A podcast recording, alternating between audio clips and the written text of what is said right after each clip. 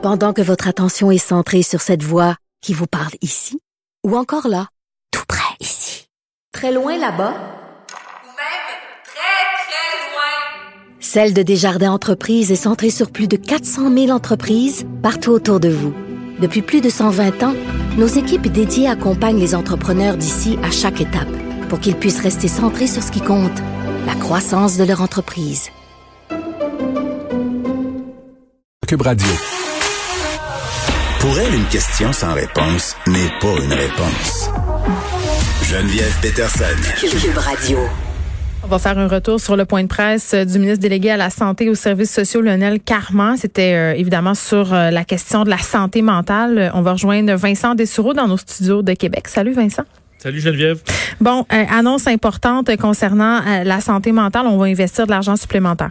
Oui, et euh, bon, on se demandait si ça allait, il allait avoir vraiment de la substance dans cette annonce. Et oui, il faut dire par contre qu'il l'a dit, euh, M. Carman, euh, le ministre délégué à la santé et aux services sociaux, c'est de l'argent qui était déjà prévu. Là. On n'a pas décidé de faire un programme dans, entre la nuit de, d'hier à aujourd'hui, à la suite des événements de Québec, mais on a devancé l'annonce, bon, à la suite de ce qui s'est passé. Pourquoi on a devancé? Tu vas voir que c'est un petit peu plus difficile à expliquer pour M. Carman, mais commençons par, donc au début, il a, bon, salué les victimes, évidemment, euh, et euh, demander d'éviter les amalgames. Donc, euh, santé mentale, qui est évidemment le sujet de l'heure actuellement.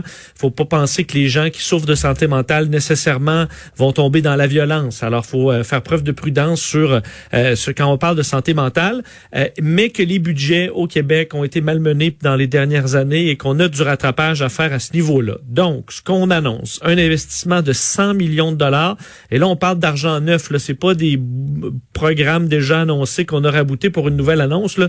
Donc, ça, c'est vraiment de l'argent neuf. Ça ne compte pas le, le, 25 millions annoncé la semaine dernière pour les jeunes. C'est à part de ça. Alors, c'est de l'argent neuf. Euh, c'est non récurrent. Toutefois, le M. Legault en a parlé ce matin, tapé un peu sur M. Trudeau qui se vantait d'avoir donné des milliards en disant, ben, c'est non récurrent. Nous, on fait des embauches puis euh, on a besoin de cet argent-là tout le temps. Là. Alors là, c'est non récurrent, mais jusqu'en 2022. Alors, ça permettra, après, il y aura d'autres investissements à faire. Comment on le vend-il? 35 millions au départ pour euh, l'achat de services. Alors, entre autres, elle a acheté des services au privé, par exemple, pour désengorger les listes d'attente. C'est 25 millions là-dessus. Dans le réseau de l'éducation également, pour, entre autres, les 17 à 34 ans, les plus vieux, ceux qui sont au cégep et à l'université, de l'aide pour eux, 10 millions de dollars. Ensuite, 31 millions pour le rehaussement des services euh, dans les établissements euh, publics. Donc, ça, c'est pour les deux prochaines années encore. 19 millions pour des équipes de sentinelles, alors des groupes qui vont se rendre dans les clientèles plus vulnérables pour les rencontrer, pour faire de la prévention. Un 10 millions pour les organismes communautaires qui sont déjà existants, donc pour aller renforcer un peu leurs services.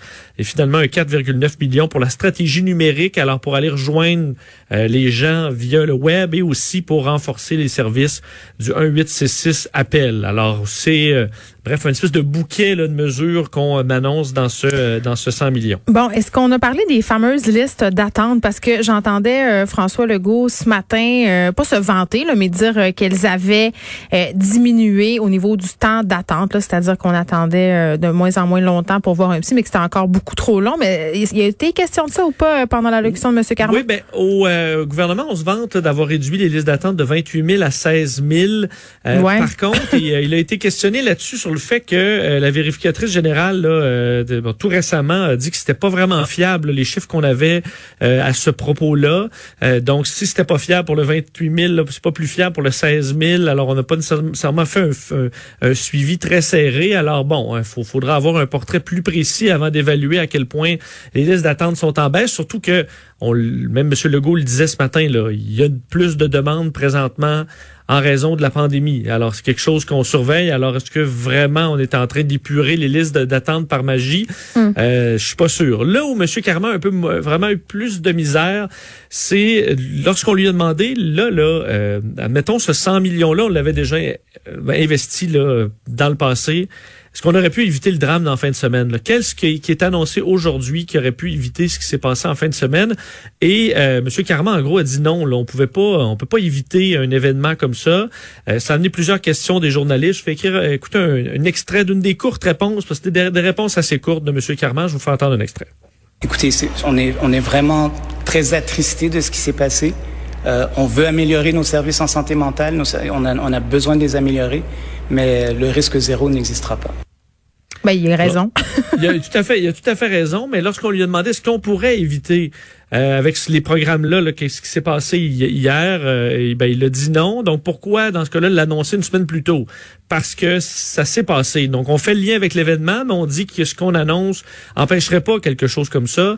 En même temps, les, les sentinelles, tu sais, le fait de vouloir euh, peut-être cibler des personnes qui sont à risque, entre guillemets, ou de voir les choses aller davantage, je pense qu'il y aura peut-être de l'argent qui sera dédié à ça, non?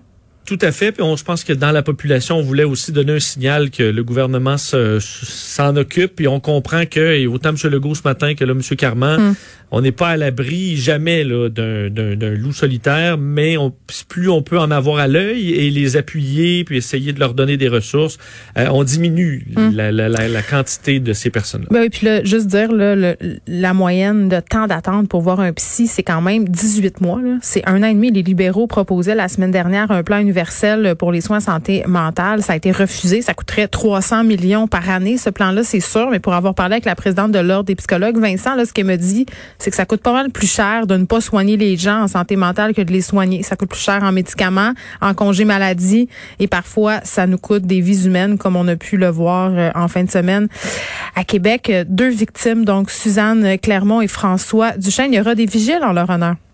Euh, oui, et ça commence. Mais d'ailleurs, euh, une parenthèse sur le fait, je suis retourné sur les lieux euh, dans la dernière heure et bon, presque tous les, il y a presque plus de policiers là, à part qui circulent dans les rues là, de façon plus importante, mais sur place, il y a presque plus rien, sauf devant la demeure de Madame Clermont, où encore là, quand je suis passé, les gens allaient porter, là, je vois au moins trois personnes allaient porter des bouquets de fleurs. Donc là, il y avait un petit bac là qui était, qui avait quelques fleurs hier, et là, c'est vraiment ça déborde avec des chandelles.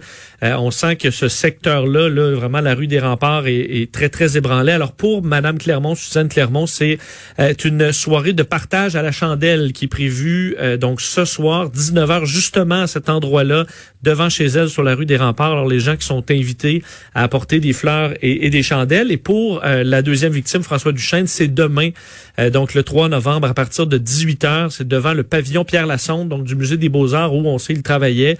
Euh, alors, euh, en sa mémoire, ce sera sur place. D'ailleurs, le pavillon sera illuminé de vert durant les prochains jours, symbole d'espoir, donc pour souligner, euh, pour souligner la mémoire de M. Duchesne. Faut dire deux deux personnes qu'on nous décrit. Puis pour les voisins, j'ai pas rencontré de personne de M. Duchesne. On en a entendu en entrevue quand même qui le décrivent comme un monsieur tout à fait charmant, dévoué, euh, euh, qui, qui, qui, est impliqué dans sa communauté. Et pour Mme Clermont, j'ai rencontré plusieurs de ses amis et voisins et euh, tout le monde a les mêmes mots. sourire, soleil, rayonnante. Alors, je, que des bons mots pour ces deux personnes-là. Alors, c'est deux grandes pertes pour, pour la communauté ici. Oui, puis ça avait l'air, dans le cas de Mme Clermont, justement, dans le cas des voisins, d'une communauté tissée assez serrée. Là, il parlait notamment d'une cour intérieure où ils se réunissaient pour promener les chiens, prendre des apéros. Il faut comprendre, ce coin-là est quand même vraiment particulier, le Québec, la rue des Remparts. C'est une rue qui est vraiment unique par son euh, son, son, design. Disons, c'est une c'est une route en pente, euh, vraiment qui a un style, puis je vais faire référence à ça parce que Régis Labon m'a fait le lien tantôt, un style un peu médiéval, ce, qui, ce, qui, sonne étrange avec ce qui s'est passé, mais avec une belle vue sur le port de Québec. Alors, c'est un coin où, évidemment, c'est des maris de touristes hmm. qui, qui, circulent là, de sorte que les voisins, les visages connus, là, ils finissent par se reconnaître et être très près, puis effectivement, ils se rejoignaient pendant la pandémie au canon qui sont juste en face. Donc c'est un secteur qui est très particulier, qui est assurément très coûteux où demeurer. Donc tu, fais des sacrifices aussi pour y être. Alors c'est vraiment parce que tu veux être là, tu pourrais avoir une bien plus grande maison ailleurs, euh, plus plus loin du centre-ville. Alors c'est vraiment des gens qui sont en amour avec la rue des Remparts qui y demeurent. Alors euh, c'est ce qui fait une communauté qui, qui est particulièrement serrée plus que ce qu'on verrait hmm. euh, ailleurs dans la ville. Tu voulais nous parler d'un statut Facebook que fait Régis Labaume, le maire de Québec. Oui, il a fait un texte qui euh, va faire, à mon avis, grand bruit. Là, il y a un peu plus d'une heure. Euh, un texte intitulé Pèlerinage sinistre. Et je le dis un peu plus tôt aujourd'hui, M. Labombe, que je critique sur plein de plans. Là. Souvent, il est bête, euh, même méchant envers des journalistes locaux. Mais, dans des événements comme ça... Dimanche, il avait l'air très, très ébranlé au point de presse. Moi, j'ai trouvé ça. Là, il était émotif. Là. Oui, ça a vraiment son côté humain dans Ouais. des dossiers comme ça. Je me souviens de la mosquée, il était extrêmement humain, euh, cherchait vraiment des mots de paix, de soulagement pour les gens de Québec. Même chose pour le drame à Wendake il y a quelques semaines à peine. Ben oui. Et euh, Monsieur Labombe est donc vraiment ébranlé quand des drames comme ça se passent dans sa ville. Il écrit donc le titre Pèlerinage sinistre. J'avais besoin hier soir d'aller sur les lieux du crime, là où nos voisins ont péri. Aussi pour confirmer un doute qui m'obsède depuis samedi soir, cette pensée que le malheur a choisi notre ville à cause de sa beauté. Sur mon parcours hier, j'ai de nouveau constaté que notre vieil habitat était historique, patrimonial et toujours l'Europe en Amérique. Mais là où mon élucubration s'est vérifiée, c'est en laissant la rue des remparts, en débutant la descente de la côte de la Canoterie, et bien que ce, que ce ne soit pas le seul lieu dans la cité, eh bien là, exactement là, notre ville, entre autres, est malheureusement un air médiéval. Euh, je m'en doutais. Ouais. Québec aurait passé. Ben, euh, c'est que Ma- Mario Dumont faisait ce matin. C'est le premier à me. euh, il dit le le fait d'être en médiéval dans ce secteur-là. Mais oui, qu'il c'est pas anodin, Ben, c'est sûr. c'est ça. Quelle est l'inspiration? On le saura peut-être Mm-hmm. un jour. Mais pourquoi il a choisi ce secteur-là? Est-ce que c'est par sa vraiment son, son, son style euh, qui a fait qu'on l'a ciblé, qu'il est parti de très loin de Québec pour se rendre là? Donc, c'est un lien qui semblait euh, trotter dans la tête à M. Labombe, mais qu'il l'a repéré sur place.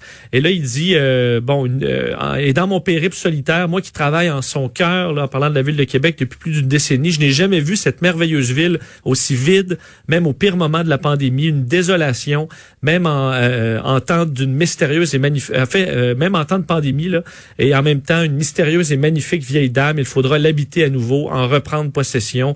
Et là, fait des citations, entre autres, de Gilles Vigneault, disant novembre est un beau mois, mais il faut, il faut aimer le gris et l'œil en saisir la lumière. Donc, euh, semblait, euh, semble très affecté, Monsieur Labombe, par, par tout ce qui se passe. Puis effectivement, beaucoup de questions sur pourquoi cet endroit et pourquoi de cette façon, des réponses qu'on n'aura peut-être jamais, par contre. Ouais, ben c'est de la spéculation à ce stade-ci. Et hier, le chef de la police de Québec, puis c'est compréhensible, ne voulait pas révéler trop de détails parce qu'évidemment, euh, euh, la personne en question était toujours en train d'être interrogée. Donc, on va en apprendre plus dans les prochains jours. Mais c'est vrai, tu sais, ça frappe tellement l'imaginaire de se dire que cet homme-là s'est habillé avec des vêtements médiévaux et descendu avec son sabre dans, à l'intérieur, à intramuros finalement, là, parce que c'est c'est de ça dont il est question euh, pour aller tuer des gens au hasard. Ça donne vraiment froid dans le dos. Vincent Dessoureau, merci. Merci.